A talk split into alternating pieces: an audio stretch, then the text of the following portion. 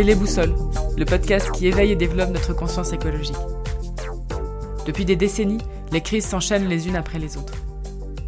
Les médias mettent en avant de manière continue un récit anxiogène et stérile qui distille la peur et freine l'action individuelle et collective. Mais n'entendez-vous pas? En parallèle, une toute autre réalité se développe déjà. Des bâtisseurs ont commencé à construire le nouveau monde. Ils œuvrent au quotidien avec conviction pour le bien commun et la préservation de la vie sur Terre. Il y a urgence et nous sommes de plus en plus nombreux à le ressentir. Mais comment faire? Par où commencer?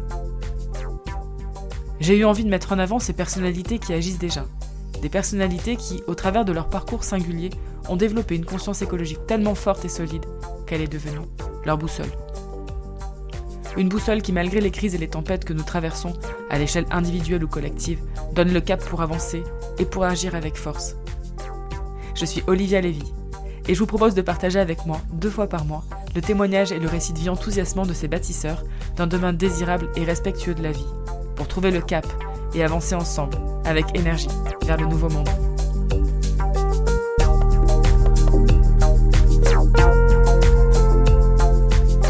Bonjour à toutes et à tous et merci d'écouter ce nouvel épisode des Boussoles. Aujourd'hui, je vous emmène à Pérol en Provence, près d'Aix-en-Provence, pour découvrir le parcours et les engagements de Yannick Erard. Yannick est agent commercial indépendant pour des installateurs de panneaux solaires.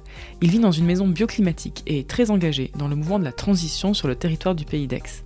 C'est avec beaucoup d'authenticité et de sensibilité que Yannick va nous livrer le témoignage inspirant de sa transition et les grandes étapes de son parcours qui lui ont permis de mettre en cohérence et d'accorder son mode de vie à ses convictions écologiques. Il va partager avec nous l'histoire de sa maison permacole et mettre en avant les atouts de son habitat, tant sur les plans écologiques que du confort et de la santé. Au cours de cette conversation, nous avons parlé d'énergie solaire, de permaculture au jardin et dans la vie, d'animaux marins, de relocalisation de l'économie, de toiles de résilience, de la philosophie des villes en transition, de maisons bioclimatiques et d'habitat partagé, de PTC, de BRF et de toilettes sèches, de coopération, de puissance créative et de rêve. Merci de relayer cet épisode au maximum autour de vous pour aider les boussoles à grandir et développer le mouvement de la transition. N'oubliez pas de mettre 5 étoiles et un commentaire sur iTunes Podcast pour rendre le podcast plus visible. Je vous souhaite une très bonne écoute et à bientôt.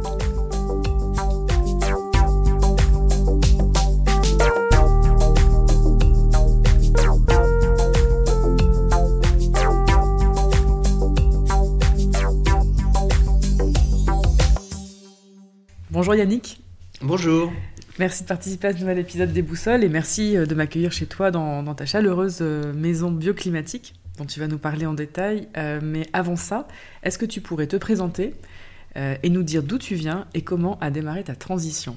Yannick, je viens de Provence. Maintenant, ça fait 25 ans que j'y habite, donc on peut dire que je suis presque assimilé. la transition a démarré il y a bien longtemps. Peut-être depuis que je suis tout petit, j'avais vraiment une attirance pour la nature euh, qui m'a pas lâché et qui a pas arrêté d'augmenter. Ça m'a mené vers euh, où ça m'a mené? D'abord euh, au bord de la mer, à La Ciotat, en 1995, pour surtout faire de la plongée du bateau en fait. Et puis cette histoire, ça m'a mené à beaucoup aimer la biologie marine que j'ai pu pratiquer euh, grâce à des rencontres que j'ai faites sur Marseille de chercheurs euh, au centre de marine de Marseille qui m'ont fait découvrir euh, la vie intime des animaux marins, des animaux marins sous-marins bien sûr hein, aussi. donc c'est avec une passion très forte pour, pour la nature, mais là c'était la nature sous-marine en l'occurrence, j'étais passionné aussi de plongée sous-marine. Je faisais aussi du bateau à cette époque-là, du voilier où je partais avec des amis faire des croisières. On faisait aussi de la plongée, donc euh, Porquerolles, Porquerolles, la Corse, euh, la Sardaigne, euh, beaucoup de choses en Méditerranée.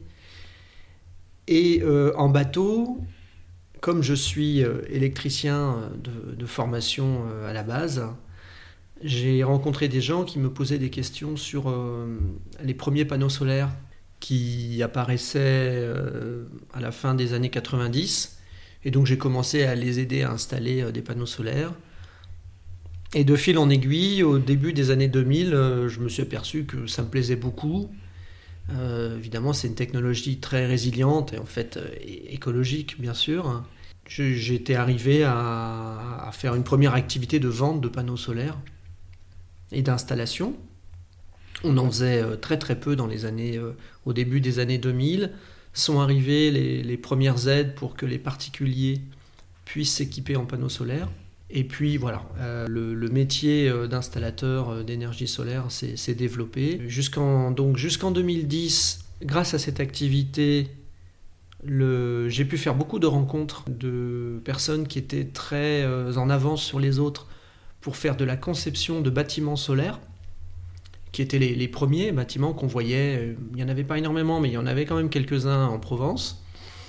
Et donc, bien sûr, j'ai pu faire mon marché, en fait, au niveau des bonnes idées. Et parallèlement à mon activité, l'envie, bien sûr, de, faire moi-même un projet de faire mon projet, mon habitat euh, écologique, euh, c'est beaucoup amplifié euh, à cette période-là. Donc des rencontres nombreuses se sont faites. Il y avait plusieurs familles qui, avaient qui se retrouvaient sur Aix pour faire un projet d'éco-quartier ou d'éco-village. finalement, ça s'est pas fait essentiellement sur le pays d'Aix. on a un problème de foncier qui est quasiment inaccessible euh, pour euh, des gens qui se regroupent pour acheter, pour faire un peu office de promoteur immobilier. On, se retrouve dans un contexte où il y a euh, quasiment impossibilité pour des non-professionnels d'aboutir à un projet. Mais ça ne nous a pas empêché, avec mon ami et voisin, de se dire et pourquoi on ne ferait pas à ce moment-là une maison qu'on partagerait en deux? Ça ferait déjà un petit habitat partagé. Donc on a, on a prolongé cette réflexion ça a abouti à un projet qui a été la construction de notre maison euh, à partir de 2008. Tu es installé aujourd'hui dans cette maison euh, et tu vois le, résultat, en quelque sorte. Maison très, très agréable, très lumineuse, euh, une ambiance thermique très agréable. donc aujourd'hui, donc tu es agent commercial indépendant pour plusieurs artisans installateurs solaires, également très actif dans, dans, le mouvement de la transition. Est-ce que tu peux un petit peu nous parler de tout ça? Donc, il y a une suite logique. on construit cette maison. Euh, nos contacts, euh, donc par notoriété, par discussion, euh, ou même contact avec mes clients, ben, se font de plus en plus importants.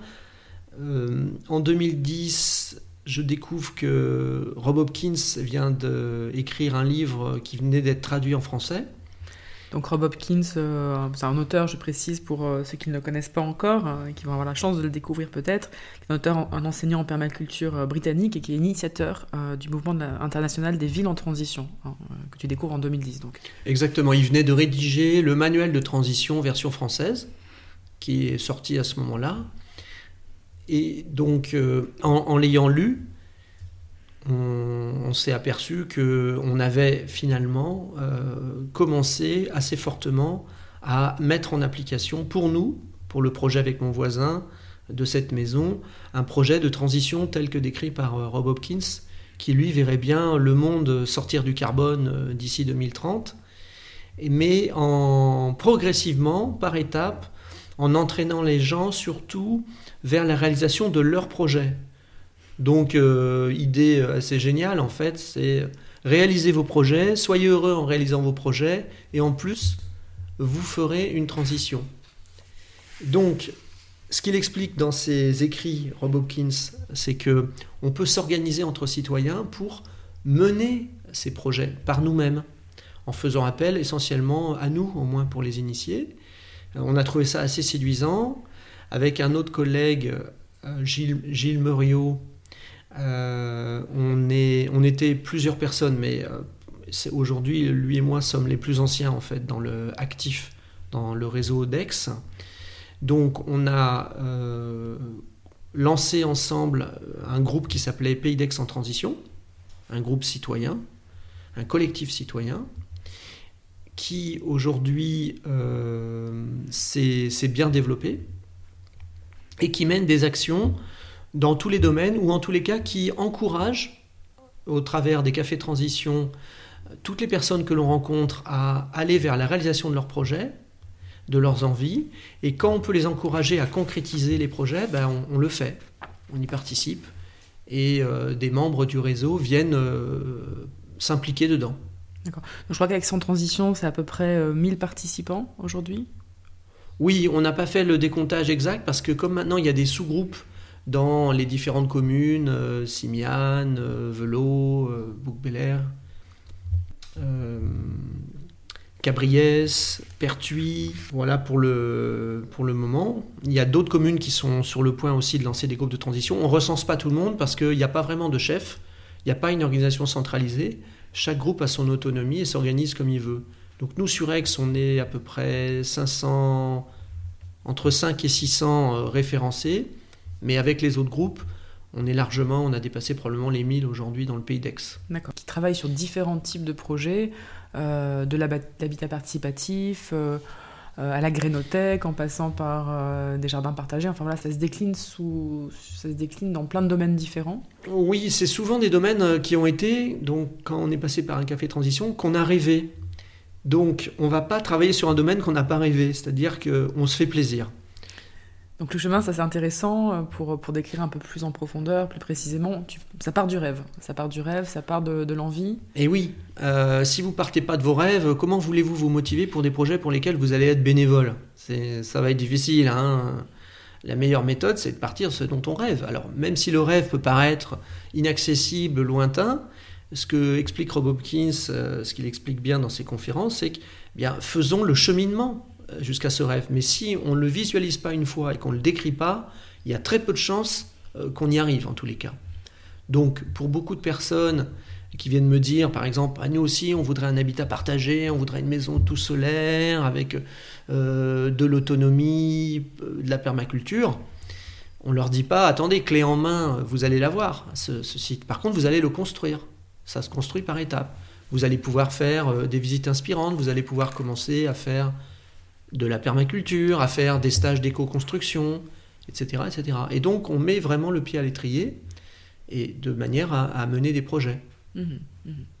Donc est-ce que tu as peut-être des exemples de, beaux exemples à, nous présenter, dont tu peux nous parler? Il faut un peu parler de permaculture parce que c'est central pour changer la société. Euh, il faut savoir que la permaculture, il ne faut pas le voir comme une technique agricole, il faut le voir plutôt comme une philosophie de vie qui s'inspirait des écosystèmes naturels. Et la, caractéristique des écosystèmes naturels, c'est qu'ils sont permanents, d'où le mot permaculture. Donc, permanent, c'est important, ça veut dire qu'ils ont une capacité de résilience et de, fonctionnement en boucle. Euh, c'est-à-dire qu'il n'y a pas de déchets dans la nature, tout est recyclé. Donc, euh, il faut penser à optimiser euh, nos usages et nos consommations donc ça, c'est important parce que vous pouvez raisonner comme ça pour votre vie personnelle, pour votre travail, pour votre alimentation, pour votre jardin, pour votre maison, c'est toujours la même chose. Donc cette nature, en fait, elle est très performante. Elle boucle beaucoup de choses, euh, chacun son utilité, il y a beaucoup plus d'entraide que de compétition. Donc quand on commence à réfléchir et à développer le sujet, ce n'est pas l'objet de l'entretien aujourd'hui, mais on s'aperçoit que c'est assez extraordinaire en termes d'inspiration. Et donc, la première chose que l'on encourage, et la plus simple, c'est mettez-vous à la permaculture. Euh, d'abord, si, on a affaire à des gens de la ville, ben, se reconnecter avec le sol et donc se reconnecter aussi avec soi-même, c'est extrêmement important. Donc on encourage beaucoup les projets de permaculture. Les exemples, ben, là, ce sont pousser les gens à réaliser leur jardin partagé, leur jardin communautaire, euh, on a fait pas mal de projets dans des jardins, dans des écoles, mhm. évidemment. Mhm. C'est là que ça va beaucoup jouer parce que les enfants, d'abord, vont adorer la plupart du temps. Après, ils vont parler aux parents, les parents viennent. J'ai un exemple pour lequel j'ai aidé qui est juste dans le village à côté, à Mérargues. Donc euh, en 2014 ou 2015, ils m'ont demandé de l'aide pour faire un jardin en permaculture. C'était l'équipe pédagogique de l'école maternelle, donc les enseignants. Euh, ils s'y sont mis très sérieusement. Tout le monde a participé. Euh, et finalement, l'année d'après, l'école de Mérargues a gagné le prix de l'école fleurie. Et croyez-moi que les conditions étaient assez difficiles parce qu'ils ont un tout petit terrain, mais vraiment, euh, peut-être ils avaient 20 mètres carrés. et ils ont réussi à faire un très beau projet, très fleuri, avec des enfants qui participent, avec des belles fiches pédagogiques, des beaux descriptifs, qui servent maintenant dans plein d'autres écoles parce que tout le monde s'est dit, tiens, la fiche pédagogique réalisée par l'école de Mérard, elle est intéressante. Donc ça, c'est le genre de projet qu'on aime beaucoup. Personnellement, j'aime beaucoup aider et contribuer parce que ça a beaucoup de conséquences. S'apercevoir qu'on peut faire pousser de la nourriture, des fleurs, nourrir les insectes, faire de la pédagogie, se reconnecter avec le sol, ne pas se polluer, ça a beaucoup de conséquences pour les enfants, pour les familles, pour les enseignants, pour le village. Euh, par exemple, à Mérargues, c'est la mairie qui vient maintenant leur demander en leur disant euh, si vous avez besoin de plus d'espace dans l'école, bah, on va casser le bitume. Et, donc, j'aurais jamais imaginé ce genre de, choses-là. Ça vient euh, changer les comportements. Oui, les comportements et même la, la compréhension par la mairie finalement de comment fonctionne son propre village. Mmh, mmh. Est-ce qu'elle pourrait pas être beaucoup plus résiliente, euh, avoir beaucoup plus de, de, pratiques de, ce type-là? Et donc euh, peut-être qu'un jour, et c'est, j'ai même entendu dire que c'était en cours, cette mairie voudrait faire un éco-quartier. Eh bien, c'est souvent par partir de petites choses finalement assez simples. Je ne dis pas qu'on est à l'origine du, du, projet. Je dis qu'on a certainement été parmi un faisceau d'éléments qui ont été inspirateurs mhm. pour que dans l'équipe de la mairie et le maire se disent mais en fait on peut faire des choses avec les habitants, mhm. euh, on peut faire des beaux projets et locaux mhm. et donc allons-y, faisons-les, voyez. Donc ça passe par l'action, souvent mettre en lumière, euh, rendre visible. Euh. Oui, nous on a une, un principe dans les mouvements de transition, c'est qu'on fait, on n'a on, on pas énormément de principes, mais on en a déjà un. On ne fait pas de choses contre, on fait des choses pour. Donc ça c'est important parce qu'en France on a une culture euh, de l'affrontement que je ne vais pas faire trop de détails, mais euh, les, trois années passées sont, ont été quand même assez riches en termes d'affrontement entre la population, la technocratie et les politiques. Euh, donc ça, on sait faire. Moi-même, j'étais, je suis toujours membre d'une association très vindicative vis-à-vis -vis de l'environnement et qui fait des opérations très médiatiques. Je ne la citerai pas. Et donc, je les soutiens. Mais quand je me mets dans le mouvement de transition, c'est autre chose. Là, ce que l'on veut faire, ce sont des choses pour et des choses à plusieurs, collectives. Notre idée, c'est pas de travailler en, termes individuels. Parce que ce que l'on pense, c'est ce que nous disait Rob Hopkins il y a déjà une dizaine d'années, mais on pense qu'il il avait tout à fait raison, c'est que si on compte sur nos seules actions individuelles, ce ne sera pas assez et pas à temps. C'est-à-dire, vous pouvez tout à fait manger bio, recycler vos déchets, utiliser le vélo, et si vous continuez à aller travailler chez Total ou euh, chez une banque euh, polluante, ben, honnêtement, on pense que la transition va pas marcher. Donc il faut donner un sens à tout ça. Pour ça, c'est bien de travailler à plusieurs, de se réunir sous forme de collectif, d'association, et de trouver les projets communs. Donc je fais un petit feedback. Quand on fait un café transition, ce qu'on explique à nos participants, c'est que on va leur faire une restitution de leurs idées, de leurs rêves, puisqu'on leur demande de rêver leur avenir, mais nous, on va prendre les choses communes dans les rêves. On va prendre les, éléments qu'on a retrouvés à plusieurs, on dira, ben ça, ça fait un élément de projet, travaillons sur ce projet-là. Mmh, mmh. Pas tellement les projets euh, qui vont être euh, individuels. Mmh, donc ça, c'est une, des, modalités de fonctionnement. Euh, il y a la notion de toile de résilience que j'ai lu aussi. J'aimerais un peu que tu, que tu viennes approfondir, qui semble... Alors ces projets construisent notre toile de résilience. Alors il y a, on fait beaucoup d'analogies avec la terre et la permaculture. Alors en permaculture, c'est très anglo-saxon. Hein, la permaculture, ça veut dire permanente culture. C'est un anglicisme en fait qui n'a pas été encore bien traduit en français. Certaines traductions disent agroécologie, mais c'est beaucoup trop restrictif puisque nous on parle plutôt d'une philosophie de vie euh, qui est inspiré de la nature. Et donc, euh, en permaculture, le, on ne dit pas, vous savez, Internet, aujourd'hui, Internet, c'est le World Wide Web. Mm. tout le monde est sur euh, Internet. Mais nous, on est sur 3W aussi. Mais nous, c'est le Wood Wide Web. C'est le grand réseau des racines et des plantes. Car c'est un réseau extrêmement résilient, extrêmement maillé, mm. incroyablement maillé, beaucoup plus qu'on ne le croit. Et donc, c'est euh, notre toile de résilience. La toile de résilience, elle vient de la, constatation que dans la nature, tout est lié. Et par exemple, euh, l'écureuil a besoin de l'arbre, qui a besoin du soleil, qui a besoin de la pluie, qui a besoin du ver de terre, qui a besoin du champignon qui pousse au pied de l'arbre, etc. Et ces liens forment une toile, la toile de résilience. On est tous liés, on a tous un mode coopératif ou entraide, un peu des deux, et euh, donc, ce, que l'on fabrique, quand on veut euh, faire une, finalement une transition à l'échelle d'un village, d'une rue, d'un immeuble, d'un canton, toujours à une échelle, vous voyez, où il y a plusieurs participants. Ça peut être des dizaines, des centaines ou quelques milliers, mhm. mais pas forcément plus. Eh bien, on essaie de fabriquer cette toile de résilience, c'est-à-dire que de multiples projets vont avoir pour but de transformer notre société, et ces projets vont être complémentaires les uns des autres.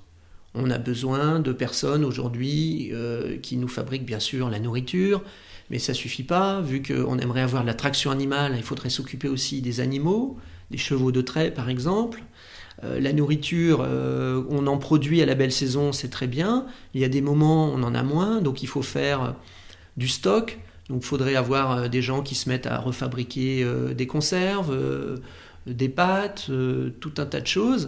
Euh, il nous faut des outils, il faudrait des gens qui travaillent le bois, et puis, nous, puis on s'habille aussi, il faudrait aussi des gens qui fassent des textiles, vous voyez mm. Et donc, cette toile de résilience, ça pourrait être tout un contexte d'une économie relocalisée mm. qui s'entraiderait finalement, qui serait en forte complémentarité euh, sur ces différents modules en fait. De Fonctionnant sur un socle de valeurs, euh, de valeurs communes. On n'est pas. Alors, dès qu'on parle valeur, c'est toujours le mot est un peu délicat parce que valeur égale politique égale croyance. Nous, on essaie de pas trop aborder les choses. On fait très attention à être apolitique mhm.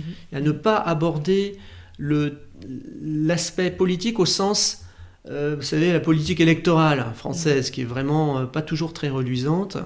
Nous, on est plutôt dans le concret et dans les projets. Mhm. Euh, du moment que les projets sont des projets localistes, euh, résilient, économe en énergie, euh, éthique, déjà c'est bien. Mm. Au-delà des valeurs, et d'ailleurs c'est même pas écrit dans nos règles, dans nos chartes de fonctionnement, on n'a pas une charte qui, qui, oblige à avoir une éthique plus qu'une autre. Mm, mm, vous voyez? Euh, On, s'oblige à du coopératif. Au-delà de ça, on n'est pas. on fait attention au dogme. Il ne faut pas être trop dogmatique. La permaculture, ça reste très ouvert en fait comme approche. Euh, est-ce que tu peux nous voilà, venir affiner un petit peu les objectifs du, mouvement? On n'en a pas de clairement affiché. Toujours, euh, toujours pareil, quand la nature, regardons de nouveau la nature, n'oublions pas, n'oublions pas que Rob Hopkins est professeur de permaculture, c'est pas pour rien. La nature s'auto-organise. En fait, elle n'a pas besoin de nous. Elle est très bien auto-organisée. Généralement, elle surmonte les épreuves la plupart du temps.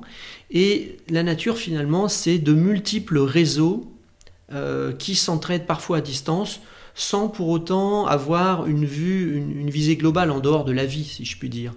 Donc, euh, ça laisse toute possibilité, ça laisse tout ouvert en fait. Le monde qu'on voudrait transformer, il est dans votre tête.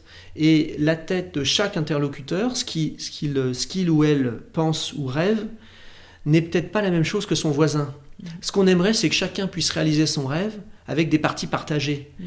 Mais ne pas trop imposer, ne pas essayer d'imposer un point de vue, c'est important pour la créativité. Parce que ce qui est merveilleux dans la nature, c'est l'incroyable créativité et variabilité euh, du vivant. Euh, jusqu'à présent, on a été très méprisant sur le vivant. Regardez euh, quand même les preuves qu'on vit en ce moment d'une euh, petite espèce vivante qui a probablement un milliard d'années ou plus et qui vient nous remettre en cause en disant bah, nous, vous, avec votre monoculture euh, occidentale, bah, en fait, vous n'êtes pas très doué. Vous voyez, vous êtes même très très fragile. Donc, ne pas avoir une approche trop, euh, ne pas aller vers le dogme, c'est très important parce que tout le monde a une puissance de création qui est unique. Chacun là, et les gens, on leur dit pas assez, c'est pas assez répété. Vous êtes tous uniques, on est tous uniques. On a tous une œuvre d'art à faire, ou mm. plusieurs. Mm. Et pour ça, il faut juste que ça sorte. Mm. Et on ne sait pas forcément ce qui va sortir. Donc moi, je suis plutôt très ouvert et curieux et euh, assez peu, euh, voyez, directif. Bien sûr, en, en arrière-plan, on veut sortir du carbone, on veut sortir de ce monde de carbone qui s'auto-détruit avec ce réchauffement climatique et cet effondrement de la biodiversité. L'un va avec l'autre. Disons qu'on pourrait dire qu'en tâche de fond, dans la transition, on a deux visées, c'est sortir du monde de la pollution et du carbone et euh, limiter, puisque maintenant on ne peut plus l'arrêter, il a démarré l'effondrement de la biodiversité, mais le limiter le plus possible. redonner le plus de possibilités possibles à l'ensemble des non-vivants pour eux-mêmes continuer à vivre et se développer. Mhm. En dehors de ça, je, ne, souhaite pas avoir de dogme ou de point de vue. Quoi. D'accord, c'est intéressant. Du coup, pour, euh, pour ceux qui connaissent pas bien, est-ce que tu pourrais euh, nous, nous, Voilà, les cafés de transition, c'est une fois par mois? Enfin, même si le contexte. On va parler dans un contexte habituel, normal. Euh, on se réunit une fois par mois. Oui. donc, les personnes qui se posent des questions sur qu'est-ce que c'est que la transition, qu'est-ce que je peux y faire, qui nous contactent par email, par bouche à oreille, par recommandation, on leur dit tous la même chose on va pas vous encombrer avec euh, des listes complètes de projets qu'on est en train de faire, pour lesquels on cherche du monde, etc.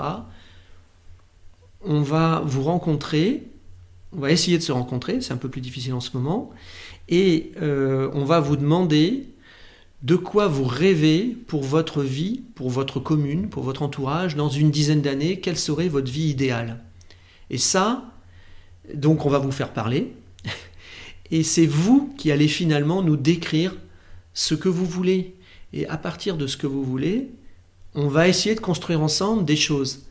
Mais on ne peut pas euh, savoir à l'avance ce que mm. vont penser les gens. Donc après, dans un second temps, on s'organise en groupe projet et on avance, sur, euh, on avance ensemble sur des projets. Toi-même, tu, euh, tu co-animes le projet Énergie Sobriété. Est-ce que tu peux un petit peu nous en parler et mettre en avant certains projets qui sont réalisés ou en cours? Oui, donc dans ce... quand on fait un café transition, donc les personnes nous parlent de leurs rêves. Alors, euh, on va retrouver des choses communes. Alors, évidemment, le rêve de faire ses légumes, s'entraider, faire de la permaculture, avoir une économie localisée, euh, avoir plus de bien-être, plus de bienveillance. Vous pensez bien que ce sont des choses qui reviennent très très souvent. Et je, je vous confirme, je confirme, ce sont des choses qui reviennent extrêmement souvent et d'autre part, euh, avoir des habitats efficients qui consomment peu d'énergie, qui polluent peu, c'est aussi une demande très très forte qui revient très souvent. Donc à partir du moment où on trouve des demandes multiples, mais qui sont les mêmes, on se dit, ben, faisons un groupe de travail sur ce sujet-là. Donc, euh, sur l'énergie, il est apparu qu'effectivement, il fallait faire euh, des, des choses et donc, euh, on s'est dit, euh, on aime bien, nous, dans la transition, dans les mouvements de transition, un concept qui s'appelle négawatt. Tu en as peut-être entendu parler Oui, j'en ai entendu parler. Donc, c'est un concept d'ingénieurs, en fait, énergéticiens, hein, qui ont mis ça au point. C'était il y a une, presque une quinzaine d'années maintenant, qui se sont dit, euh, à l'époque, on, on, nous disait, il va falloir diviser par quatre nos consommations d'énergie, nos émissions d'énergie polluante. Et ils se sont dit chiche, on va faire facteur 4 avec notre méthode à nous, c'est-à-dire d'abord on fait de la sobriété, après on fait de l'efficacité, et après on met en œuvre les énergies renouvelables pour le restant, puisqu'il y a toujours une partie d'énergie qu'il faut bien produire. Et non pas, ils ont fait ça un peu pour s'opposer au discours des pro-nucléaires qui disent vous remplacerez jamais euh, une centrale nucléaire par un million d'éoliennes, c'est impossible. Certes, c'est vrai, mais c'est absolument pas le but. Le but, c'est que pour passer au renouvelable, il faut parallèlement à ça faire des économies. C'est le seul moyen d'avoir assez de renouvelables pour fournir. Donc, on est attentif à ce raisonnement-là. Et donc, dans ce groupe, on l'a appelé énergie sobriété, ce groupe de travail, parce que cette sobriété, elle est, elle est un peu trop souvent oubliée, négligée. C'est un peu moins sexy que d'installer des panneaux solaires. Et pourtant, c'est mon métier, d'installer des panneaux solaires. Mais il ne faut pas oublier aussi d'économiser l'énergie. Donc ce que l'on a mis en place de manière très simple, euh, ce sont des euh, chasses au gaspillage, c'est-à-dire qu'on se réunit euh, chez quelqu'un, dans son habitat, et on est plusieurs bénévoles, et on fait la chasse au gaspillage dans, sa maison par exemple. On va prendre des voltmètres, des wattmètres. certains vont connaître un peu plus l'isolation thermique des bâtiments, certains vont connaître la construction. Et on va regarder tous les aspects sur lesquels il peut faire des économies d'énergie, que ce soit la consommation d'électricité, de gaz, de fuel, d'eau, de toutes ces euh, factures en fait. Et très souvent, euh, c'est productif, hein, ces petites réunions, euh, ça dure une demi-journée, un après-midi, bien sûr on fait l'apéro autour de ça, et on trouve plein plein de sources possibles d'économies. Donc vous voyez, sans aucun investissement, juste le plaisir de se réunir 2-3 heures, Je crois que je vais te solliciter pour euh, venir faire un tour chez moi alors. oui, euh, d'ailleurs c'est comme ça que ça se passe. En fait, les gens dans notre groupe, dans notre réseau savent qu'on peut faire ces projets-là. De temps en temps, on fait des appels à projets. On envoie un message sur le réseau en disant qui voudrait faire une chasse au gaspillage à son domicile, on va pouvoir l'aider. Mhm. On attend les réponses et en fonction des réponses, on leur dit bah oui, chez toi, ok, on serait disponible. Est-ce qu'on peut faire cette petite réunion? On sera entre 5 et 10. Mhm. Et euh, des bénévoles, encore une fois, on va travailler là-dessus. Du coup, ce qui est sympa, c'est que moi, en, te recevant chez, chez moi, je vais aussi observer comment vous faites. Euh, cette chasse au gaspillage, peut-être aussi après pouvoir conseiller euh, ou orienter des personnes, euh, voilà, de mes connaissances, ma famille. C'est la gratuité des idées. C'est la, pareil, encore une fois, on est dans une forme de bienveillance avec beaucoup de gratuité. Et quand on est sur les idées, bah, bien sûr qu'elles sont gratuites et qu'elles sont copiables. Hein. Tant mieux, nous on est, on est ravis de ça. Et c'est comme ça qu'on diffuse via notre toile de résilience. On en revient toujours à cette toile on, travaille finalement énormément en réseau, mhm. mais en vrai réseau en fait. Mhm. C'est des vrais des réseaux physiques là, et ça va très très vite parce que les bonnes idées, elles, elles sont très très vite euh, réutilisées. Mhm. Donc on a fait, euh, pour être concret, sur notre site internet paysdexentransition.org, un onglet euh, sobriété énergie. Et sur cet onglet on a fait des comptes rendus de ces chasses au gaspillage très détaillés mm. où on fait même au calcul le calcul au centime près d'économie. Je, je, donne un exemple euh, archi connu hein. si on remplace une ampoule à filament par une ampoule à LED on économise combien et en combien de temps on amortit l'ampoule à LED? Donc ça c'est eh ben, c'est très très rapide. Je vous le dis vous irez voir sur nos comptes rendus. C'est extrêmement rapide. Et donc finalement ça incite à passer à l'acte mais finalement, il y a pas mal de réflexions pour des investissements que l'on va hiérarchiser pour pas forcément faire des gros investissements, mais pour faire des économies rapides. Mmh. Là, sur cette chasse au gaspillage, vous êtes uniquement chez les particuliers ou vous pouvez euh, justement peut-être solliciter euh, bah, des communs, des, mairies, des, euh, des, lieux collectifs municipaux C'est des, démarches que vous faites aussi On serait ravis de le faire mmh. partout. Pour l'instant, bien sûr, la facilité, quand on est un mouvement citoyen, on l'a fait beaucoup sur des habitats individuels, appartements ou maisons. Euh, le jour où une mairie vient nous euh, solliciter pour ça, on sera ravi de l'aider. Alors ce qui se passe, c'est que nous, on fait bien sûr des choses entre nous parce qu'on trouve que ça va plus vite, et puis on se met nos propres critères. Maintenant, euh, notre chère administration et technocratie française, elle a mis en place tout un tas de systèmes avec des grilles, des règles et des lois. Et donc aujourd'hui, dans les administrations, en tous les cas, pour les mairies, pour les écoles, il existe tout un tas de systèmes normés qui leur permet d'essayer de faire la chasse au gaspillage. Alors on n'est plus dans l'esprit citoyen participatif, donc c'est beaucoup plus lent, beaucoup plus lourd, mais on pourrait quand même espérer que euh, l'État, euh, entre guillemets, euh, et les collectivités locales fassent aussi leur part de ce côté-là. Mhm. Mais nous, on sera ravis d'aider et de contribuer. Parce que je veux que vous êtes observateur et que vous pouvez peut-être effectivement voir qu'à certains endroits, il y a des choses un petit peu calamiteuse qui se passe peut-être en termes de déperdition et peut-être de faire remonter l'info euh. Oui, on peut tout, on peut tout à fait le faire. On est très ouvert et demandeur pour le faire. Et c'est vrai que euh, on, l'a vu depuis trois ans comment, comment les choses se passent dans notre pays. Euh, quand même d'avoir fait ce groupe citoyen de 150 personnes pour décider sur la convention sur le climat. ok, il ne va pas en sortir grand-chose parce qu'il n'y a pas du tout de volonté politique d'en faire quelque chose de bien. Et moi, j'affirme que sur le fond, c'est quelque chose de très bien. Des citoyens qui se réunissent, on leur donne des experts, ils peuvent, ils peuvent apprendre, ils peuvent se cultiver, et au final, euh, ben, ils ne sont pas plus idiots que les autres, et euh, ils sont plutôt même euh, bourrés de bon sens en termes de leurs conclusions, de leurs suggestions et de leurs demandes. Mhm. Et donc nous, finalement, c'est ce qu'on fait. On est, on est des conventions citoyennes dans nos groupes, mhm. à nous.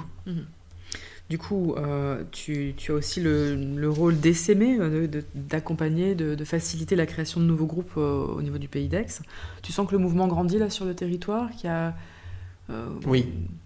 Oui, très fortement. Alors là, ce que tu m'as dit au début, c'est que j'ai aussi le rôle d'essaimer, c'est parce que en tant que co-animateur d'un groupe, donc le groupe Sobriété Énergie, donc, comme je disais, on n'a pas de on a une sociocratie de fonctionnement. Mais c'est pas trop le bordel. On est quand même organisé, c'est-à-dire que on va, euh, se coordonner entre nous. Tous ceux qui animent des groupes euh, vont se rencontrer régulièrement pour coordonner notamment nos actions et non pas trop se chevaucher ou alors se transmettre des informations entre nous. Donc, partant de là, on appelle ça le groupe de coordination du réseau Donc moi, je fais partie de ce groupe de coordination. Il y a 12 membres qui en, font partie. Et donc, euh, chacun, on est bénévole, hein, on n'est pas payé, on fait ça, euh, j'espère, pour le plaisir, moi en tous les cas pour le plaisir. Chacun, en début d'année, dans ce groupe de coordination, s'engage sur un certain nombre de choses qu'il va assumer face à ses pairs et face à tous les autres membres du réseau, pour être quand même euh, quelque part responsabilisé. S'il n'est pas responsable, il est responsabilisé. Donc, dans mes engagements pour cette année, c'est aussi d'aider à l'essaimage euh, ou à la création des nouveaux groupes dans les villages autour d'Aix, parce que Aix n'a pas de vocation à être centrale. Dans notre toile de résilience, hein, on est toujours, nous, en, réseau. Hein. donc, euh, pour nous, c'est très important euh, d'avoir toutes les communes autour d'Aix qui rentrent dans cette toile et qui soient actives. Et donc, évidemment, depuis deux ans, on constate un, fort développement, la crise du Covid a amplifié tout ça, puisqu'on en vient aux choses essentielles pour beaucoup de personnes. Bah, la transition, c'est quelque chose qui devient très important. Et il faut euh, bien sûr les aider. Et la dynamique, elle est croissante. Je pense que pour l'année 2021, il va y avoir, il va y avoir probablement autant de groupes nouveaux que euh, sur les trois dernières années, c'est-à-dire peut-être une dizaine. Mm. Donc sur le Pays d'Aix, il y a 37 communes. officiellement, l'ancien Pays d'Aix, on peut toujours l'appeler Pays d'Aix, et donc voilà, on va arriver à entre 15 et 20 communes. Euh, je suis raisonnablement optimiste. Donc voilà, il faut les aider. Moi, j'avoue que c'est quelque chose qui me plaît aussi de parler de notre expérience. Donc euh, voilà, je me suis proposé pour faire ça euh, pour cette année. Alors je suis pas seul, hein, je suis avec mes collègues bien sûr. Hein, on fait ça à plusieurs. Mais la dynamique est bonne, oui. On est vraiment dans une, pour nous, dans une forte activité, quoi. Mmh, mmh. C'est une bonne nouvelle. Et tant mieux. Et il était que temps, et on s'en réjouit, et les choses s'accélèrent. Mmh, mmh. Donc euh, que demander de plus? C'est vraiment euh, le rêve. On va peut-être y arriver. Euh, cette crise est sans doute peut-être une opportunité de changement alors oui, en tous les cas, je le vois un petit peu moins pour moi parce que j'ai déjà beaucoup changé. Je me suis mis dans les choses qui, pour lesquelles, depuis de nombreuses années, je, je me sens complètement en phase. Pour beaucoup d'autres personnes, eh bien oui, c'est le cas. ils vont franchir le pas ou ils se préparent à le faire. Euh, ce qu'on voit, c'est beaucoup plus de gens qui lèvent le pied, qui font des mi-temps ou qui vont démissionner pour se lancer vraiment dans leur projet, en prenant des risques, mais quand même en le faisant. Euh, c'est vraiment devenu très incitatif pour ça. Mmh, mmh. Merci d'avoir partagé euh, voilà, toute, cette, aventure de la transition. J'avais envie de nous rapatrier un petit peu chez toi pour que tu nous parles un peu de ta maison aussi, de, de la genèse du projet cette maison donc bioclimatique, euh, décrire un petit peu voilà la, méthodologie, euh, les, idées qui sont derrière pour aussi euh, voilà partager, nous faire un portrait du lieu et partager. En fait, c'est on reste dans un raisonnement de transition. Si on m'avait dit il y a 15 ans, tu rêves de quoi? J'aurais répondu, bah, je rêve d'une maison solaire bioclimatique. Et finalement, le rêve, je l'ai un peu réalisé. Et donc c'est bien, j'en reviens, euh, il y a un lien très fort avec la transition, hein, c'est bien de, pouvoir décrire ses rêves, car après, euh, on, connaît au moins l'objectif euh, suprême qu'on voudrait atteindre, et on prépare le cheminement. Et c'est ce que j'ai fait il y a une quinzaine d'années, j'avais ce rêve en tête qui n'était pas bien décrit, qui n'était pas hum, très concrétisé, et donc les rencontres, notamment avec des, clients dans l'énergie solaire, qui faisaient déjà des architectes, hein, qui faisaient déjà des projets d'énergie solaire tout à fait intéressants et inspirants, m'ont permis de, dessiner concrètement un projet plus précis. Arrivé un moment où ce projet a pu se concrétiser, parce qu'il faut chercher euh, euh, un terrain pour faire euh, ce, ce, projet, là, il s'agissait d'un projet participatif. On voulait un groupe d'habitants d'Aix on voulait faire un éco-quartier mm. ou un éco-village, donc vers 2004-2005. Euh, on s'est aperçu qu'on n'y arrivait pas, qu'on ne trouvait pas le terrain, les circonstances, mais on ne s'est pas complètement découragé. Avec, euh, avec mon voisin euh, et ami Romain Collet, on s'est dit, voilà, faisons la version simple de l'habitat partagé. On fait déjà pour deux familles. Mm. Donc, on a réussi à faire un croquis d'un projet. On a rencontré un architecte qui nous a dit que c'était bien et que après l'étape concrète, c'était de trouver un terrain pour finalement euh, déposer un permis euh, et pouvoir construire ce projet. Donc, on a fini par trouver ce terrain à Pérol. Et on s'est lancé dans le projet, euh, voilà, permis, prêt dans une banque éthique qui s'appelle la NEF. Et on, il a été, on appelle ça de l'autoconstruction, mais en réalité, on n'a fait finalement qu'une partie nous-mêmes, puisque on, a fait faire euh, les fondations et la charpente par des professionnels. Et nous, on a fait l'isolation en botte de paille, la toiture, les murs et le second œuvre. Voilà, je voulais venir te faire zoomer un petit peu sur les matériaux pour qu'on puisse se faire euh, se représenter un petit peu euh, voilà l'ambiance euh, au niveau des matières et des choix. Quand, donc quand on dit maison bioclimatique, on, faudrait plutôt aujourd'hui on pourrait parler de maison permacole ou maison permaculturelle. À l'époque, je connaissais pas le terme. Et donc ça veut dire qui s'inspire de la nature. Ça c'est beaucoup plus intéressant. Donc les s'inspirer de la nature, par exemple, bah, il n'y a pas de produits chimiques où on les limite vraiment au maximum.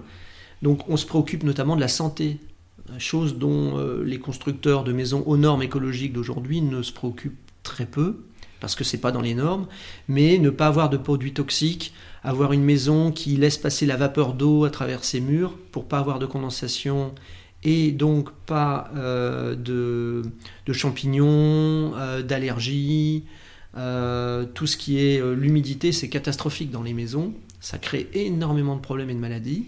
Donc ces maisons écologiques, elles y pensent. Et nous, on y a beaucoup pensé à ça, à la santé notamment.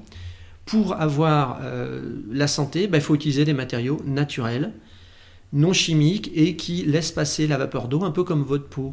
Donc par exemple, si dans vos murs, il y a des poutres en bois qui tiennent la structure de la maison et des bottes de paille, eh bien ça laisse passer la vapeur d'eau.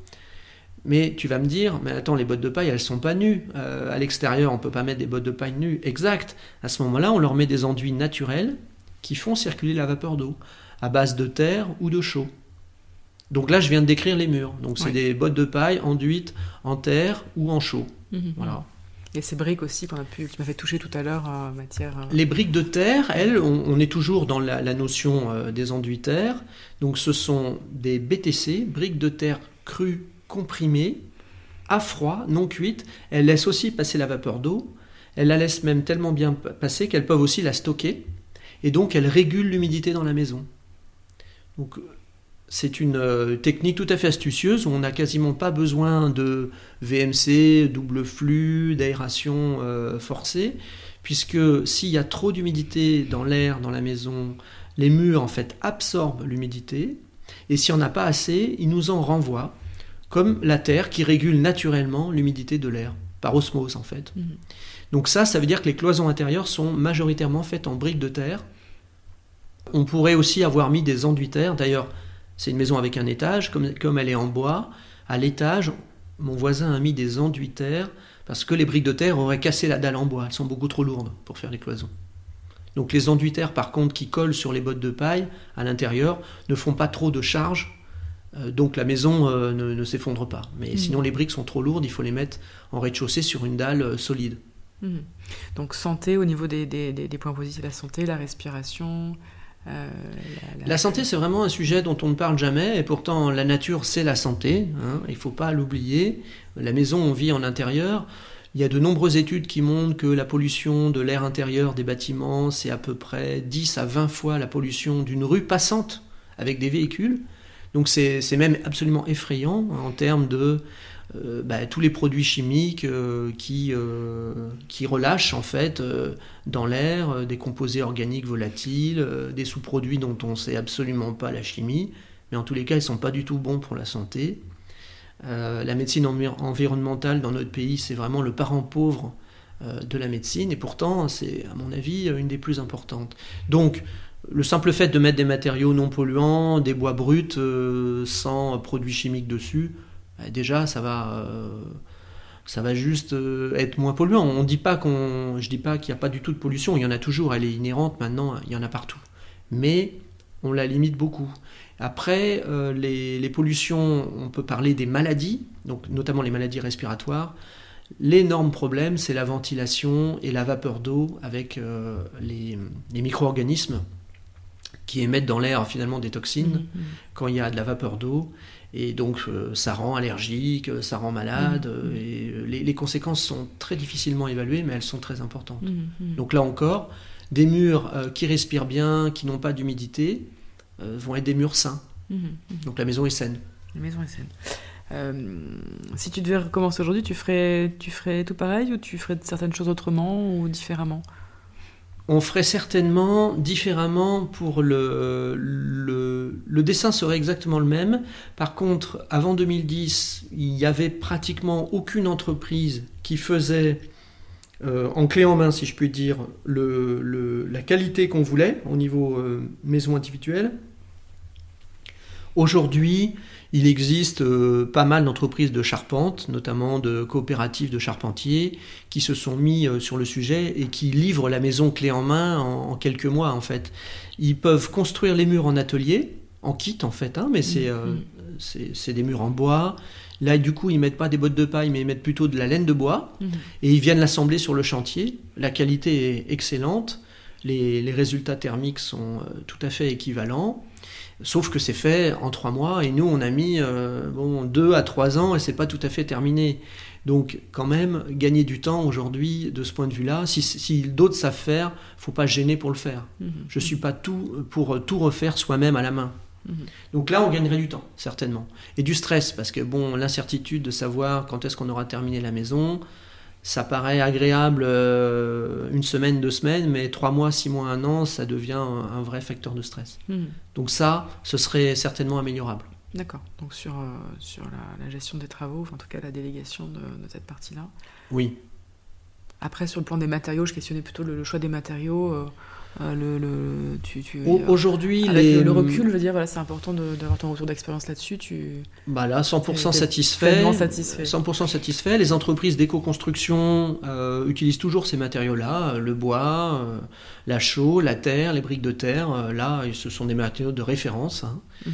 Donc là, disons que dans les matériaux naturels, ça ne s'invente pas. hein. Il va pas y avoir de nouveautés qui vont nous tomber du ciel sorties d'un laboratoire de professeur tournesol. Euh, c'est toujours la même chose. hein. Dans la nature, euh, les choses sont stables. Mhm, mhm. Donc on va parler du bâti, mais il y a aussi l'esprit du jardin qui est en face de, de nous, qui s'a- s'apprête à fleurir, qui est euh, à fleurir en tout cas à- avec le printemps qui arrive à...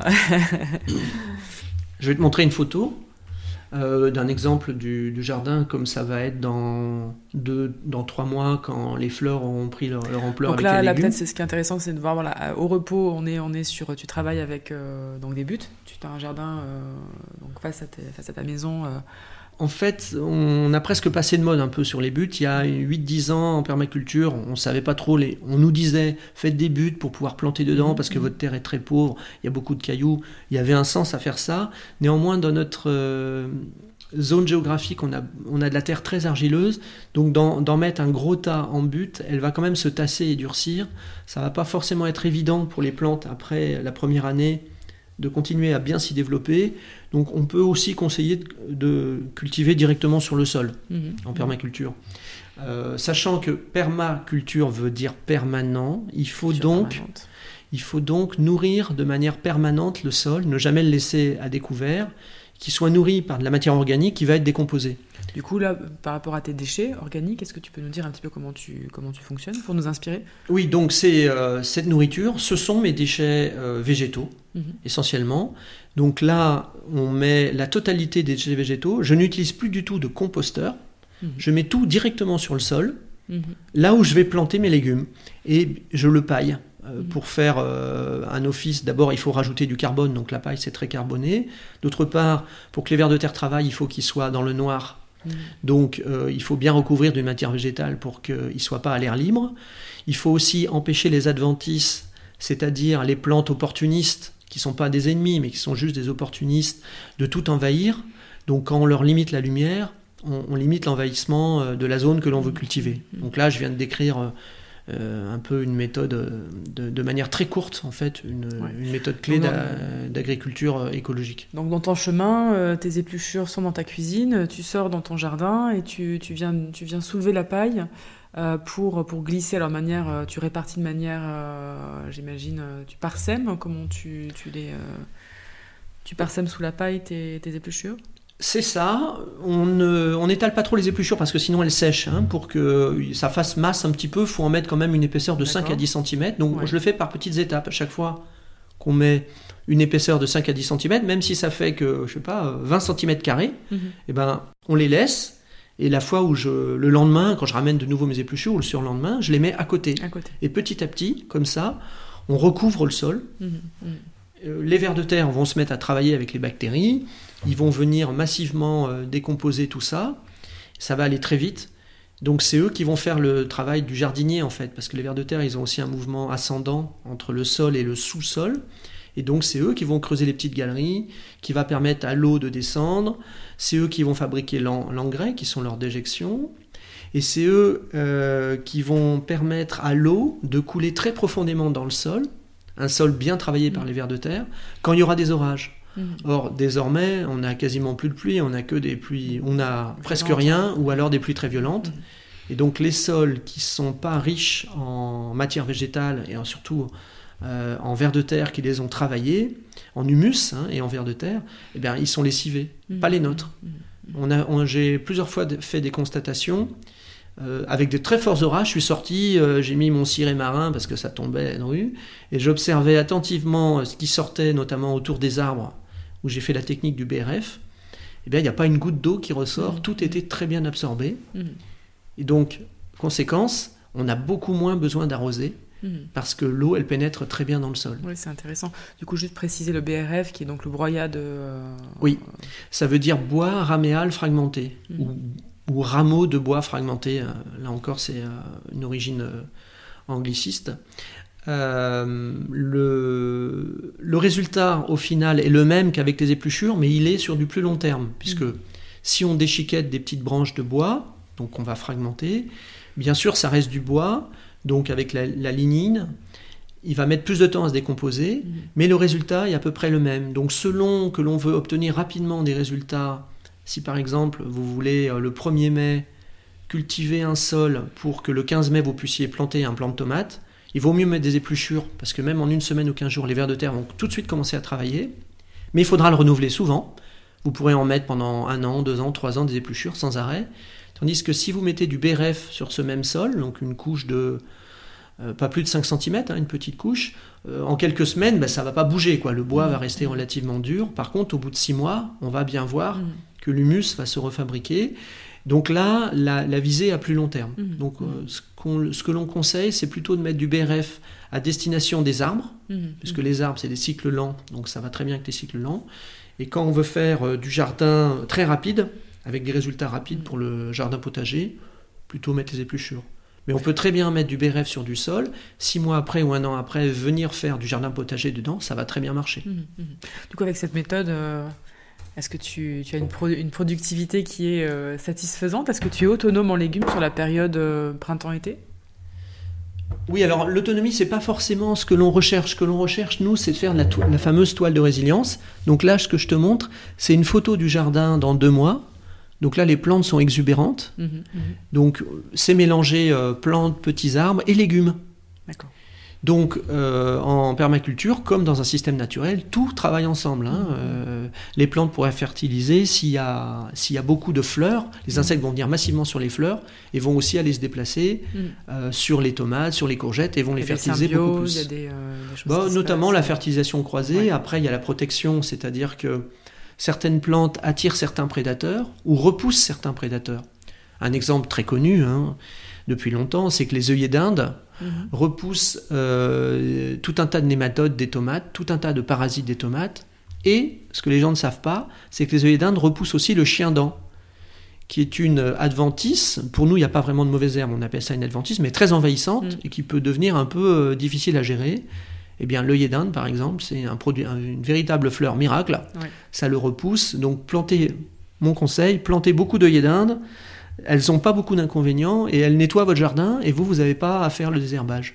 Un embellissement aussi du jardin, du coup. Et c'est magnifique. fleurs. Voilà. Donc, c'est- Voilà. Et en plus, ça vous fait plein de couleurs et, et c'est magnifique. Donc, ne, ne- ne négligeons jamais les, les fleurs. J'ai perdu le fil de ta question. Oui, ma question était sur l'autonomie. Donc, effectivement, c'est pas l'objectif, mais c'est de tendre vers. Enfin, voilà, j'imagine quand même. Oui, de- alors n'oublions pas la toile de résilience, à savoir que, euh, comme dans la nature, il y a beaucoup d'entraide.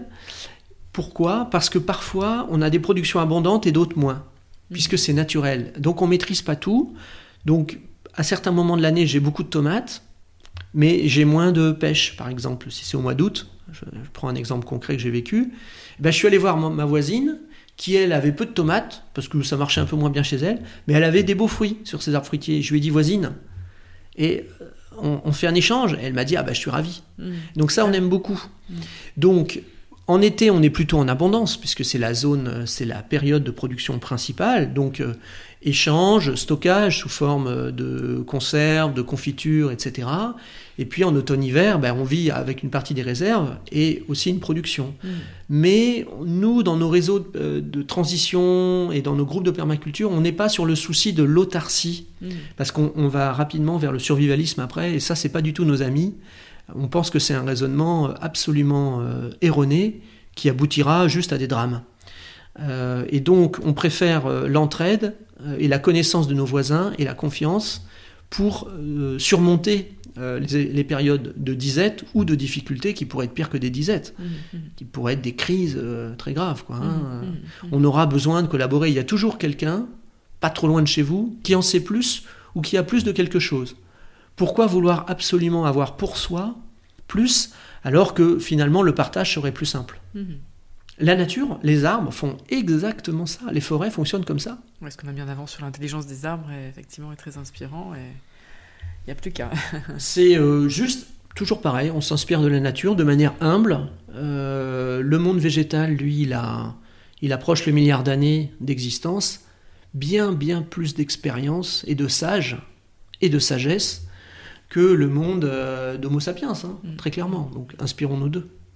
Donc une belle, quand même une belle production sur un terrain. Est-ce que tu, euh, tu peux nous, décrire un petit peu ton terrain qui est euh, Chez nous, il y a plusieurs parties. Il y a une partie où on a fait en verger, après une partie en potager. Sur le, le verger, on a une quinzaine d'arbres, donc c'est à peu près sur 1000 mètres carrés.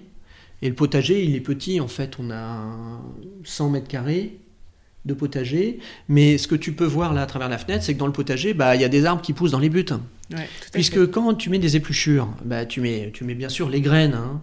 Et donc, moi, j'ai mis des, des, graines de pommes, des graines, des noyaux de prunes des noyaux de, poiriers et des graines de poiriers. Donc j'ai de tout. Mhm. Des poiriers, des pommiers, des poiriers. Mhm. Et là au centre, tu as donc des pruniers. Au centre, il y a un prunier qui a. Oui, ceux qui sont en fleurs là, ce sont les pruniers. Mhm. Et donc ces arbres-là vont avoir énormément de conséquences. Donc déjà, ils vont fracturer le sol, donc ils vont aider à faire pénétrer l'eau dans le sol, car eux, ils ont des racines profondes vu qu'ils ont poussé à partir de la graine, ils ont euh, des racines bien bien en place. Hein, Ce pas des arbres greffés, ils sont apparus en fait spontanément. D'autre part, ils servent de perchoir aux oiseaux qui vont pouvoir aller manger les chenilles, qui vont pouvoir euh, des chenilles qui mangeraient par exemple des tomates, des courgettes. Euh, ils vont servir à faire un peu d'ombre sur le sol en été, quand il fait très très chaud, comme la partie jardin potager, elle est plein sud. Maintenant, on connaît des canicules où il faut un peu ombrer le sol parce que les plantes souffrent. Eh bien, les arbres avec leurs feuilles font une petite ombre protectrice. Mmh. Ils servent de tuteurs. Dans les arbres, euh, je fabrique, avec les arbres, je fabrique des tuteurs pour tenir les plantes grimpantes. Donc, euh, par exemple, dans mes pruniers, l'été dernier, euh, je les ai pas mis en photo là, mais je les ai en photo quelque part. J'avais des concombres. Et les gens qui connaissaient pas, je leur ai dit, t'as vu, euh, mes pruniers, ils sont, ils sont originaux. Et les gens me disaient, mais c'est quoi ces prunes? Elles sont bizarres. Oui, c'est des concombres. Parce qu'ils poussent à la verticale et on peut les faire pousser dans l'arbre. Mmh. Donc c'est très intéressant, ces mélanges. Ça permet vraiment une créativité et aussi une productivité. Ce qui fait qu'au total, euh, il n'y a pas beaucoup de mètres carrés, mais c'est très productif. Productivité parce que tu utilises plusieurs dimensions. Euh, oui, euh, plusieurs dimensions et une entraide très forte entre les plantes qui se protègent. Mhm. Par exemple, j'ai une butte là où j'ai des orties qui prolifèrent. Alors les orties, oh là là, c'est mauvaise plante, ça pique. Ben non, c'est une des plantes les plus fabuleuses du monde. C'est une des plantes qui contient le plus de principes actifs et je la laisse proliférer. Et figure-toi que dans la, dans la butte où il y a les orties, eh bien c'est là où j'ai les meilleures productions de tomates. J'ai toujours pas compris pourquoi. Il y a encore une, il y a encore une bonne interaction. Alors des fois, quand je cueille les tomates, je mets des gants, hein, parce que sinon je me fais piquer. Mais quand il y a trop d'orties, c'est pas grave, je les cueille et après on fait des soupes d'orties, on les fait sécher, on, les fait sécher, on fait de la poudre d'ortie, c'est très bon pour la santé. Mhm. Donc c'est pas une mauvaise plante du tout et elle est apparue spontanément. J'ai rien fait, je sais pas comment elle est venue. Mhm. Peut-être en mettant des déchets, il a dû avoir euh, des, des, fleurs d'ortie. Hein, c'est la seule explication que j'ai. Donc là, sur ce petit jardin de 100 mètres carrés, les premières années, j'ai mesuré, là je le mesure plus, on produit à peu près 200 kilos de légumes euh, sur l'été. Donc c'est ce qu'il faut pour euh, deux personnes qui mangent tous les jours des légumes. C'est pas énorme, mais pendant l'été, ça permet de suffire euh, deux personnes. Écoute, c'est quand même très encourageant pour. Euh, Oui. pour un- Alors pour moi, un je fais stock. terrain. Ouais, tu fais Oui, du je fais du stock, c'est-à-dire que je fais par exemple des farcis, bah, je les Mhm. congèle, comme ça j'ai des plats à manger en hiver, Ouais. euh, mes plats de farcis avec mes légumes d'été. Un peu de soleil l'hiver à travers tes, tes Voilà, légumes. ouais. Donc c'est sympa. Le but est, est pas de complètement couvrir mes besoins. Je préfère aller discuter avec mes voisins, parce que je trouve ça vachement sympa, ou aux producteurs bio euh, du, du village ou du village d'à côté. circularité avec les, les acteurs. Mais oui, parce que quand je vais les voir, je discute, on échange, on apprend de nouvelles choses, et puis euh, c'est su- c'est super sympa. Il faut Mhm. Pas, faut pas jouer euh, l'isolation. euh. Mhm. Oui, l'autonomie et l'autarcie. euh, c'est- Je c'est- me méfie beaucoup de l'autarcie. Je crois qu'on c'est déprimant. Ah. Euh, cette autarcie, euh, ces notions de survivalisme, c'est- c'est vraiment euh, ça, ça me, C'est ça me chemin- repousse un peu. chemin quoi. dangereux et sans doute fragile pour, euh, pour les personnes qui. euh, À mon avis, c'est une impasse totale. Ouais, donc, ouais. euh, euh, moi, je suis très coopératif. J'aime Mm. bien, euh, j'aime bien aller vers Mm. ce qui est coopératif. Alors, on a parlé de tout ça et je, je voulais te questionner aussi sur, euh, bah, sur la, la- le volet euh, toilette sèche parce que je crois que dans. Euh, C'est une question mm, voilà, importante quand même dans, dans vos choix. Euh, tu, tu gères ça comment alors? Mais Globalement, pour, euh, pour nous dire un peu comment, comment ça se gère, parce que ça peut faire peur de finalement de. Bah, ce, sont Euh. des, ce sont des toilettes permaculturelles, encore une fois, ou permacoles, parce que on est en cycle court, si je puis dire. D'abord, le, le rationnel, c'est de dire qu'il faut économiser l'eau. C'est une, une évidence que malheureusement on a un peu oublié dans le pays d'Aix. Donc pour économiser l'eau dans une maison, quand tu mets de l'eau potable dans les toilettes, euh, tu expliques ça à un Africain, il te répond Je te crois pas. Il ne peut pas croire que tu mets de l'eau potable dans les toilettes. C'est complètement. C'est une aberration euh, complète. Donc tant qu'à faire, plutôt que de s'ennuyer à faire des circuits d'eau gris extrêmement compliqués, prise de tête pour la plomberie, tu mets plus d'eau, tu mets des WC secs. Voilà. Mhm. Donc déjà, on, euh, le principe de base, c'est on fait des économies d'eau. Mhm, mhm, Les WC secs, ça ne va produire que du compost. mhm. Donc ce compost-là, je ne l'utilise pas dans les buts euh, pour le, le jardinage. Moi, je le remets dans la forêt parce que nous, on est le long de la forêt. Donc ça nourrit euh, les, les grands arbres sauvages de la forêt. Ils sont contents. Après, je coupe les branches, je fais du BRF. Tout le monde est content. Mais euh, on a un usage tout à fait euh, quand même euh, à circuit court, si je puis dire. Mhm. de- Il y a, de- il y a une, au niveau du tempo, juste pour un peu nous, nous, nous informer là-dessus, avant d'aller dans la forêt, il y, a- il y a un temps, il y a, il y a un temps nécessaire de, De compostage. de compostage, ouais. Oui, ça composte un an. C'est des cycles, voilà, des cycles de un an. En fait, ça composte plus vite que ça, mais nous, on a organisé trois bacs D'accord. Pour la, pour la maison pour deux familles. Et donc, euh, le temps qu'on remplisse un bac et que le, le premier euh, bac soit euh, à vider, il y a à peu près un délai d'un an. Donc, euh, on, on sort, euh, on vide un bac une fois par an, à peu près. On le met dans la forêt et après on le re-remplit avec notre compost euh, frais qui vient. euh, on, on vide les bacs à compost dans les WC secs euh, deux fois par semaine, en moyenne Mhm. Selon le, le nombre de, de personnes de passage. Alors, donc, je, je- ouais. je termine juste sur les WC secs parce que on, on est quand même, euh, on se lave, hein, donc on utilise bien de l'eau, je rassure euh, tout le monde. Donc, on a bien sûr de l'eau de lavage, on a un forage. Donc, on a la chance d'être le long de la forêt, donc l'eau est de bonne qualité. Mais nous, pareil, il y a un traitement à faire pour l'eau. On a fait Vous un n'êtes pas traitement raccordé, écologique vous n'êtes pas raccordé euh, au réseau. au réseau. Ouais. On n'est pas raccordé au réseau, on est sur forage. Donc euh, l'eau est de qualité, donc très bien pour le forage. Mais après, qu'est-ce qu'on en fait? Ben, On la traite par phytoassainissement. C'est-à-dire que l'eau grise, l'eau de lavage, qui quand même euh, contient des, des- des éléments polluants qu'on ne peut pas rejeter euh, comme ça dans la nature, on les met euh, successivement dans des petits bassins de filtres plantés, de roseaux. Et ce sont les roseaux qui assainissent l'eau Qui sont donc en aval. euh, qui sont légèrement en contrebas de la maison, Contrebas. puisque par gravité, l'eau descend. Comme nous, on est ici en colline, on a fait un système d'écoulement par gravité naturel. Mhm. L'eau s'évacue par les tuyaux de la maison, elle passe dans le sous-sol, et après elle sort latéralement, et elle va dans des bassins qui descendent. Et quand un bassin se remplit, il remplit le deuxième, qui remplit le troisième, par déversement. Mhm. On a six bassins comme ça. Et après, on obtient ce qu'on appelle une eau de qualité baignade. C'est-à-dire qu'on ne peut pas la boire directement, mais si on la traitait avec un filtre UV et un microfiltre, on Mhm. pourrait la reboire. Mais elle est de qualité baignade, c'est-à-dire qu'elle est plus polluante. Mhm. On, on a le droit de la rejeter en pleine ces, nature. ces filtres successifs dans de différentes plantes. et C'est essentiellement le travail des, des racines des, plantes, en fait. euh, qui sont phyto euh. Oui, euh, en l'occurrence, ce sont les bactéries qui vivent en symbiose dans les racines des plantes. Mhm, mhm. Donc euh, c'est dans les racines que ça se passe, qui sont qui dégradent, qui dégradent les polluants, euh, les tout ce qui est les savons, Ouais. les, les- les produits complexes en fait qui ont besoin d'être dégradés Mhm. par rapport à leur toxicité. Ah, le phytoassainissement, c'est un système très ancien qui marche très bien, qui nécessite très peu d'entretien.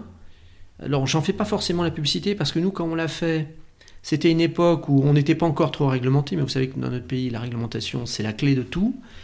Et donc, depuis, ça a été réglementé, donc c'est plus vraiment autorisé, ou alors sous condition, euh, dans les Bouches-du-Rhône, surtout dans le pays d'Aix. Et donc, c'est un peu compliqué par rapport aux règles euh, de Mhm. pouvoir aujourd'hui faire ça. Donc, je ne développe pas plus à, à cause de ça, parce que sinon, ça induirait les gens en erreur, ça sert à rien. En tout cas, une maison euh, bah, très inspirante et qui, euh, que, que tu utilises aussi pour, euh, pour rayonner et pour, euh, pour inspirer autour de toi. Euh, tu nous as parlé de Rob Hopkins, euh, qui a été pour toi une, une rencontre forte au niveau, euh, au niveau de sa pensée, au niveau de, euh, de ses engagements. Est-ce que tu aimerais partager avec nous d'autres lectures, d'autres documentaires, d'autres Oui. choses qui t'ont inspiré sur ton chemin de la transition? Oui, par ordre, en fait, d'ancienneté. Alors, Yannick nous a sorti une pile. Il y a des lectures que je peux recommander. oui. Ouais. Alors là, c'est pas une lecture, c'est pour les gens qui veulent euh, pas s'ennuyer à lire.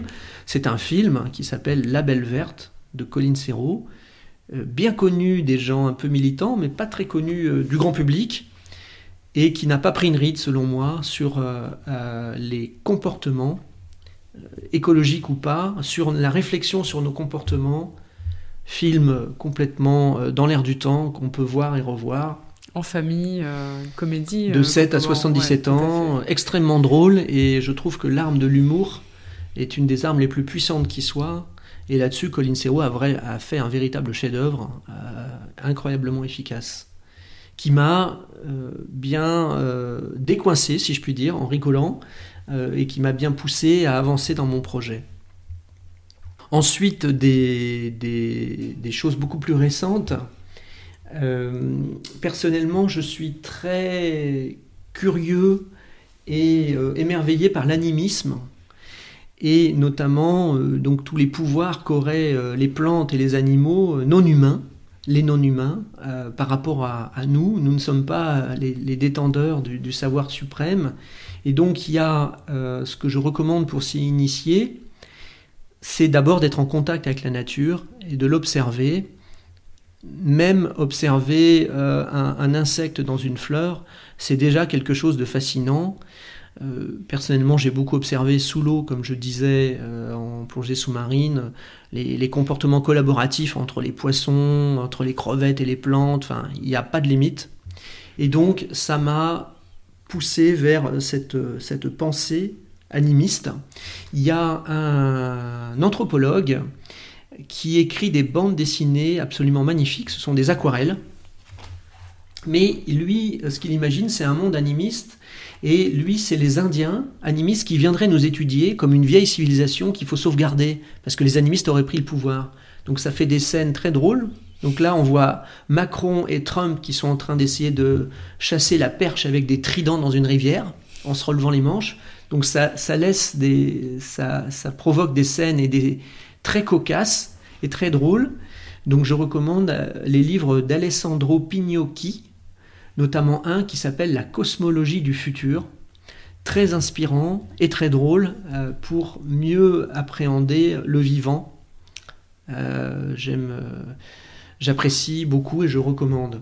Ensuite, euh, sur l'entraide, comme je vous disais, il y a un célèbre collapsologue français qui s'appelle Pablo Servigne, que tout le monde assimile à l'effondrement, à la collapsologie.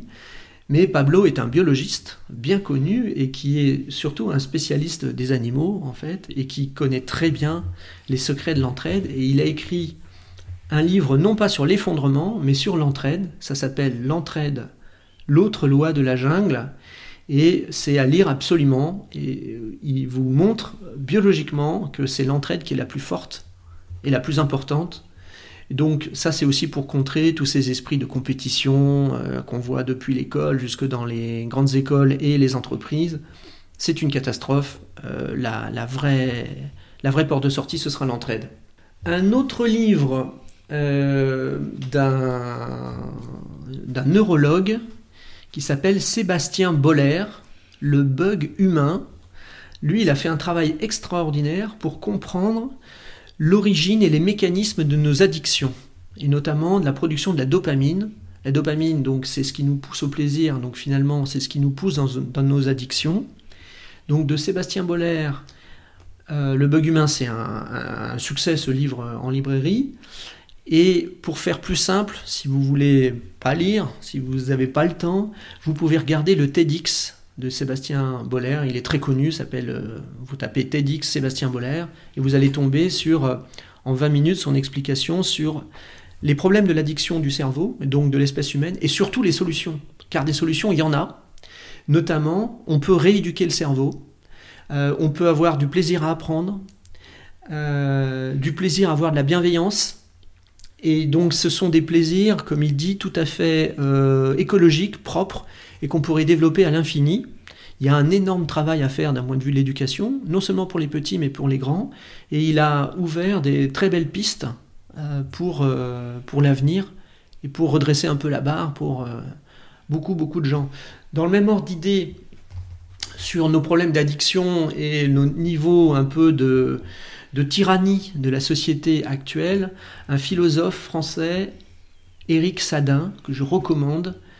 Depuis de très nombreuses années, bien avant la plupart des gens, il s'est mis à réfléchir sur les conséquences de l'arrivée massive du numérique dans nos vies, euh, des smartphones et des réseaux sociaux. Et son dernier livre a un titre absolument euh, magistral c'est l'ère de l'individu tyran, la fin d'un monde commun. Lui, il a décrypté comment on en est arrivé là, cet hyper individualiste consumérisme, euh, et notamment comment on en arrive après à être conspirationniste et à faire une société euh, qui ne pense qu'à s'auto-détruire. Euh, ces explications sont très intéressantes et là aussi, il, propose des pistes de solutions. J'ai découvert ça cette année, je recommande vivement. D'accord, donc ça c'était lectures récentes, actuelles, que tu voulais partager avec nous Oui, qui sont importantes pour moi. Qui, sont importantes beaucoup, ouais, parce qu'elles elles, euh, elles comportent des, des, choses fondamentales du monde actuel. Ouais, et sur le développement de ta conscience écologique, tu, dis, tu disais qu'elle était présente quand même depuis euh, toujours, cette connexion à la nature. Ça, ça s'est beaucoup passé chez toi par euh, bah, par euh, l'exploration des milieux sous-marins, euh, par l'expérience en fait, en direct en fait de l'émerveillement. De... Ouais. Ça c'est vraiment ce que je conseille à tout le monde. C'est encore, euh, ça semble complètement évident, mais se connecter avec la nature d'une manière ou d'une autre, c'est, ça fait partie des éléments fondamentaux de l'éducation. Il n'est jamais trop tard pour le faire, quel que soit l'âge. évidemment, si on peut rencontrer des grands animaux, des animaux à comportements sociaux développés, mais des animaux sauvages, donc euh, moi, j'ai eu la chance de beaucoup euh, naviguer avec les dauphins. Euh, c'est vraiment profondément inspirant. Et ce que ça m'a envoyé comme message, ça c'était déjà il y a 25 ans, hein, ces histoires de, dauphins pour moi, c'était qu'il existe des espèces de non-humains qui sont largement aussi bien organisées que les sociétés humaines et qui ont absolument tous les mérites à aussi exister. Et partant de là, je l'ai ressenti finalement avec le temps. Ça s'est pas fait immédiatement. Immédiatement, c'est l'émerveillement. Mais après, avec le temps, ce qu'on ressent, c'est que c'est normal de leur laisser de la place à ces autres êtres. Et donc, si on leur laisse de la place, bah, il faut aussi, nous, qu'on se remette à notre place modeste. Euh, et donc, ça remet complètement en cause le dogme de la croissance, la dictature de la croissance. Si nous, on doit se remettre à, notre place, si eux, on doit leur en donner, bah, il faut quelque part moins croître, hein, d'une manière ou d'une autre. Et donc, tout ça, ça m'a accompagné. Et pour moi, c'est assez omniprésent. Tous les jours, euh, j'ai euh, cette, pensée-là me revient. Mmh, mmh. Que je me situe là, j'ai mes sphères de plaisir, mais elles sont aussi cadrées et limitées parce qu'il y a tous les autres. Mmh. Et les autres, c'est beaucoup aussi. C'est une très très grande famille. Ça a commencé très jeune, mais euh, ça ne s'arrête pas. Merci, ouais, la force de l'émerveillement et elle est très puissante en fait. Hein. il faut ceux qui n'ont pas pu vivre des moments d'émerveillement face à la nature, il faut qu'ils aillent les vivre. Euh, euh, peu importe le moyen. Moi, ça a changé ma vie. Et je vois pas pourquoi ce serait si différent pour les autres. Mm. Euh, merci Annick pour, pour tout ça. Est-ce que pour conclure cet entretien, tu pourrais Est-ce que tu auras envie de faire passer un message, un message positif pour, euh, pour l'avenir? Celui qu'on était en train de, de dire, c'est-à-dire émerveillez- émerveillez-vous euh, face à la nature, inspirez-vous d'elle. C'est à la fois trop simple et trop négligé. Après, les choses euh, se font quand on est à plusieurs. euh, c'est très agréable de faire des choses. On est beaucoup plus motivé. Donc, pour tout projet que vous ayez, ne vous sentez pas seul. Où vous soyez dans votre commune, réunissez-vous, euh, provoquez un café transition, euh, des premières rencontres, et vous verrez euh, si peut-être vous avez un désir de cultiver la plate-bande à côté de votre appartement en pied d'immeuble. Vous vous apercevrez qu'en fait vous êtes plusieurs dans l'immeuble à le vouloir et finalement le projet va commencer comme ça. Donc ne pas être seul, mais se, mettre en, groupe, se retrouver pour construire ensemble des projets à échelle plus large.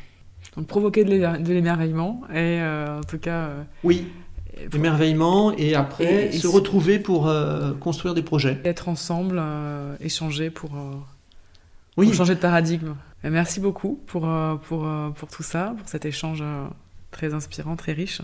merci, c'est réciproque. Merci beaucoup. Un très grand merci à vous toutes et tous pour votre écoute. Si cet épisode vous a plu, vous pouvez le partager sans modération autour de vous et lui mettre 5 étoiles sur iTunes Podcast ou votre plateforme d'écoute habituelle. Cela le rendra plus visible et favorisera sa diffusion. N'oubliez pas de vous abonner au Boussole pour ne rater aucun des prochains épisodes. Je vous souhaite plein de bonnes choses et je vous dis à très bientôt.